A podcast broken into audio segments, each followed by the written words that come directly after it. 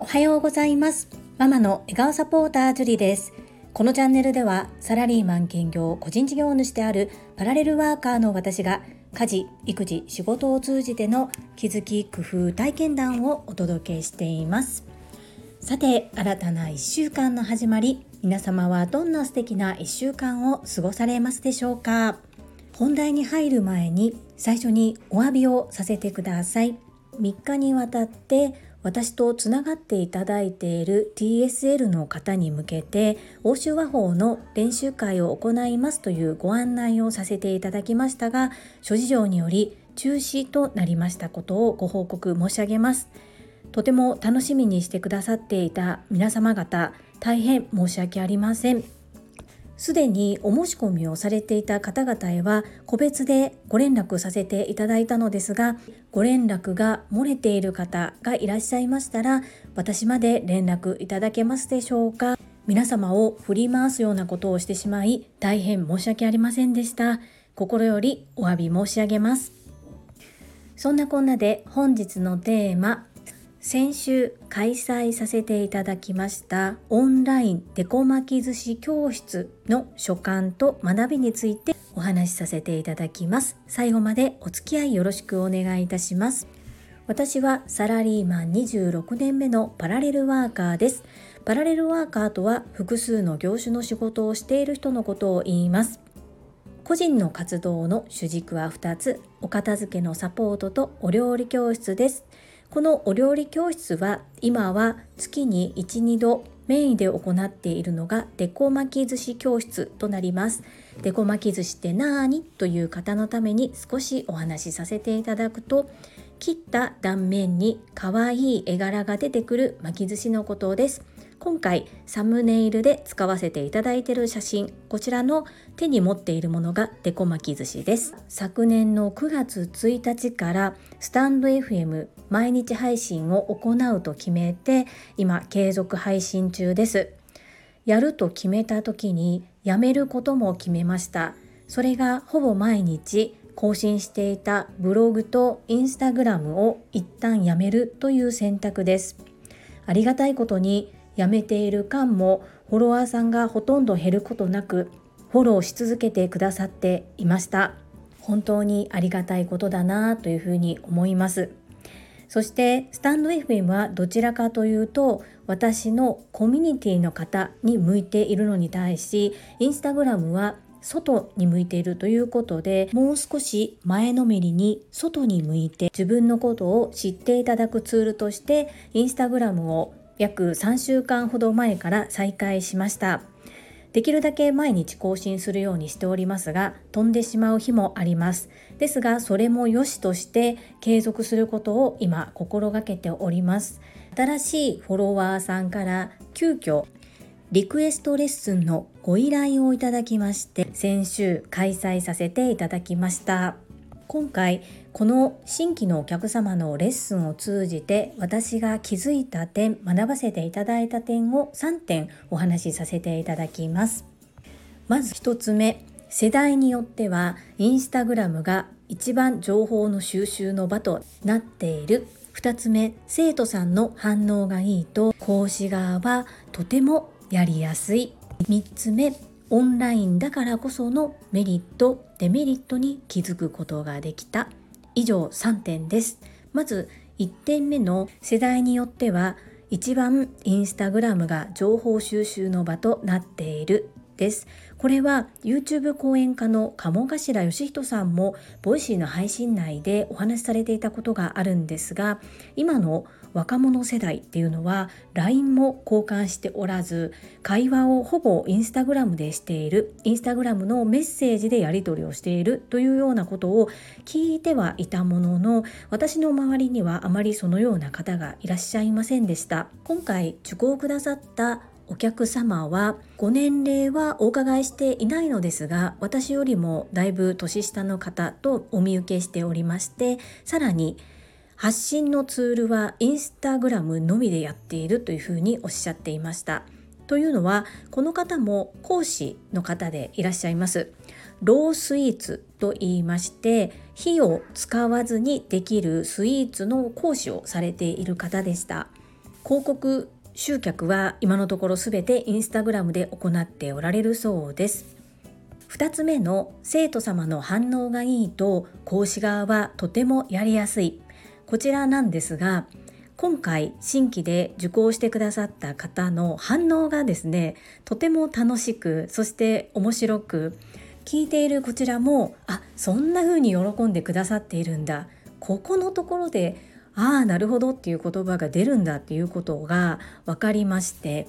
やはり最後終わってカットするまで不安で不安で反応のない方もいらっしゃるんですがさすがお料理教室の先生だなという感じなんですけれどもとてもリアクションがよく私もとてもウキウキワクワク楽しく一緒に任せていただきました。こういう反応を見るとやはり自分が生徒側になった時にも相手の方にとってやはりリアクションがいい方がきっと講師側も良いパフォーマンスができるのではないかなというふうに自分が教える側に立って改めて感じることができた出来事でした。3つ目のオンラインだからこそのメリットデメリットなんですが今まであまりお客様がおっしゃらなかったので気づかなかったんですがお客様の環境によっては画面の映像が反転していることがある。ということです。それに気づかせていただきました。今回の絵柄は左右対称の絵柄ではなかったため私が右左という言い方で指示を出しても私から見て右ですか？というような質問が飛んできましたあということはこの方に映っているのは反転して画像が映し出されているんだなということが分かりましたのでこれは割とオンラインで行うにとってはデメリットな部分かなというふうに捉えています。頭の中で転換ができる方はいいんですが絵で見て図で見て分かる方にとっては少しハードルが上がっているなということを感じることができました。メリットについては今回のお客様にとっては1歳のお子様4歳のお子様がいらっしゃる2児のお母さんでした。なのでちょっとだけ実家に子どもたちを預けてその隙間時間で自分の自己啓発タイムをとっているんですという形でご依頼いただいたことさらにロースイーツの先生ということで食材にもこだわられておりました。なので本当はレシピではこの食材を使うんですがこれとこれを代替えすることができますよっていうことを事前にお伝えしていたことにより新たに改めてこの1回だけのために食材を揃えるということをしなくてよかった点がメリットとなりました。ここは事前にお伝えしておいてよかったかなと思っています。ここ難しいんですが本当に初めてで右も左もわからない方に代替えあれもできますよこれもできますよこうですよああですよとたくさん情報を渡してしまうとかえって混乱してしまった例もあります。なので相手の立場に立ってどこまで情報をお渡しするのかっていう見極めが大切だなというふうに感じております。今回は相手の方がロースイーツの先生だということそしてインスタグラムの投稿から食材にこだわっていることも見て取れましたので事前情報をたくさんお渡しさせていただいて結果的に喜んでいただけてよかったなというふうに思っております。とっても喜んでいただけてそしてまた機会があればお願いしますと言っていただけたことがとっても嬉しかったですいろいろと私も学ばせていただきましたので今後の運営の糧とさせていただき進化成長しながら前へ進んでいきます。最後までお付き合いくださりありがとうございました。それでは本日もいただいたコメントを読ませていただきます。第460回雑談 iPhone が壊れましたコメント返信にお寄せいただいたコメントです。れいこさんからです。ジュリさんおはようございます。iPhone の不具合はものすごく不安になりますね。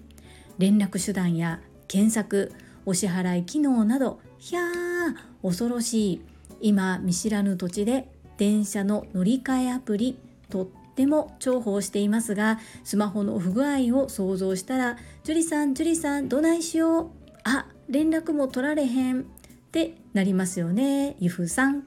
でも丁寧な対応の修理屋さんは心強いですね。樹里さん待ち時間に読書されてたんですね。すっかり読書習慣身についていてすごい。れいこさんコメントありがとうございます。なんだかねスマホがあって当たり前の生活になってしまっているなっていうことを改めて感じました。そしてない時にどうするのかっていうのは自分の頭の中に引き出しに入れておかないといけない選択肢だなということを改めて考える機会となりました。そしてこれ面白いですね。樹里さん樹里さんどないしよう。あ連絡も取れへんってなりますよね。ゆふさんって。ゆふこれたかさんをいじるってなかなか勇気がいるのではないかなと思うんですがさすがれいこさんです。今読書は7つの習慣の漫画の第1巻を読んでおります。残りそうですね4分の1ぐらいなんですがこの本を私にゆふこれたかさんが7つの習慣読んでへんなんて社会人として終わってんでって言ってくださったのがよく分かりました。そして朝倉千恵子先生が常日頃おっしゃっているようなこともたくさん出てきます。そして1冊目を読みかけのところですがこれは全部読み終わっても1回で吸収しきれないなというふうに感じています。また漫画だからこそ漫画の中に実際の本文本当の書籍の中で使われている言葉が書かれているんですがおそらくこれを読んだだけで私は落とし込めないなと思ったので漫画の力を借りて理解するとても大切なことだなというふうに思います。ただこの速度今日が12月5日。この速度でいくと7つの習慣の漫画本残り4冊プラス12月末までに読みますと宣言した読書課題の本が全部読める自信がなくなってきたのでもう一度ちょっと計画を練り直そうかなと思っております。そして期限だけ考えて詰め込んで結局頭に何も残らなかったというふうになってはいけませんので目標としては11月12月で4冊ですが間に耳から読書で運転者も読みましたし今超ファシリテーション力っていうのも Amazon Audible で読んでおります。耳から読書をしておりますのでちょっとどうしようかなと考えていて軌道修正しようかなと思っているところです。4冊という冊数で言うと12月中に目標達成はできそうなんですがちょっと今自分と相談中です。れいこさんコメントありがとうございます。続きまして石まみさんからです。樹里さんおはようございます。名古屋まみです。リアル TSL から石垣島に戻ります。スマホが使えないのって本当に不便ですよね。いかに私たち現代人がスマホに依存しているかがわかります。私も以前困ったことがありました。東京にいた頃会社から自宅までの道のりでスマホの充電がギリギリなことに気づきました。これ以上電源をつけているとスマホの中に入っているパスモを使って地下鉄を使えないと思いたかが通勤の1時間でしたがスマホを見れないことにすっごいフラストレーションでした。樹里さんとのシチュエーションは違いますが普段どれだけスマホに頼っているのかが分かった出来事でした。石間美さんコメントありがとうございます。無事に石垣島に到着されておられますでしょうか。石間美さんのことだから今日からまたお仕事かなというふうに思いながらコメントを読ませていただいております。本当にスマホに依存しております。時計もない。時間を見るのもスマートフォン。何か調べたいとなればすぐスマートフォン。何でもかんでもスマートフォンということでもっともっと大切に扱わなければなということも改めて感じました。と同時にない時にどうすればいいのかある程度備えが必要だなということも感じさせていただいた出来事でした。石間美さんコメントありがとうございます。続きまして泉さんからです。樹里さんこんにちは。iPhone の不具合大変でしたね。私もそうなると終わります。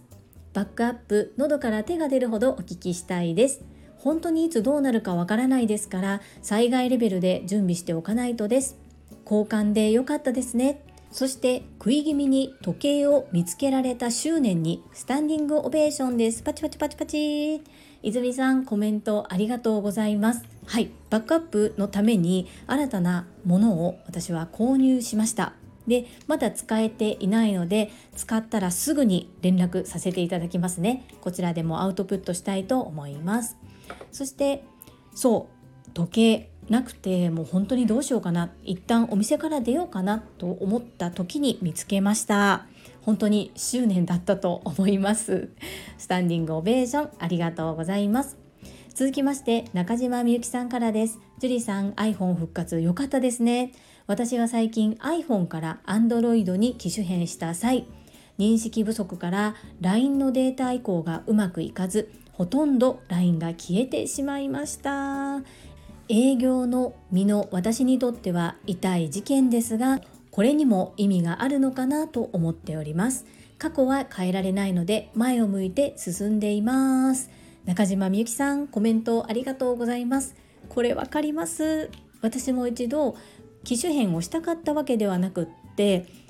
壊れてしまったので機種変をしたことがあるんですがその時に LINE のデータ移行がうまくいかずほとんどデータが飛んでしまったという経験しています。これ結構辛いですよね。ですが私もまあこれはある意味まあ意味があるのかなというふうに受け止めました。結果的に今困っていないということはそういうことなんだろうなと受け止めております。過去は変えられない。前を向いて進んでいく。素敵です。いつもコメントありがとうございます。続きましてともちんさんからです。ジュリさんジュリストナンバー6のともちんです。私はスマホ1台でほとんどの情報を管理しているのでもし何かあったら本当に大変なことになります。今回のジュリさんのお話から私もバックアップ取っておかないとと少し焦りました。と言ってもパソコンをうまく使えないのでそこからですが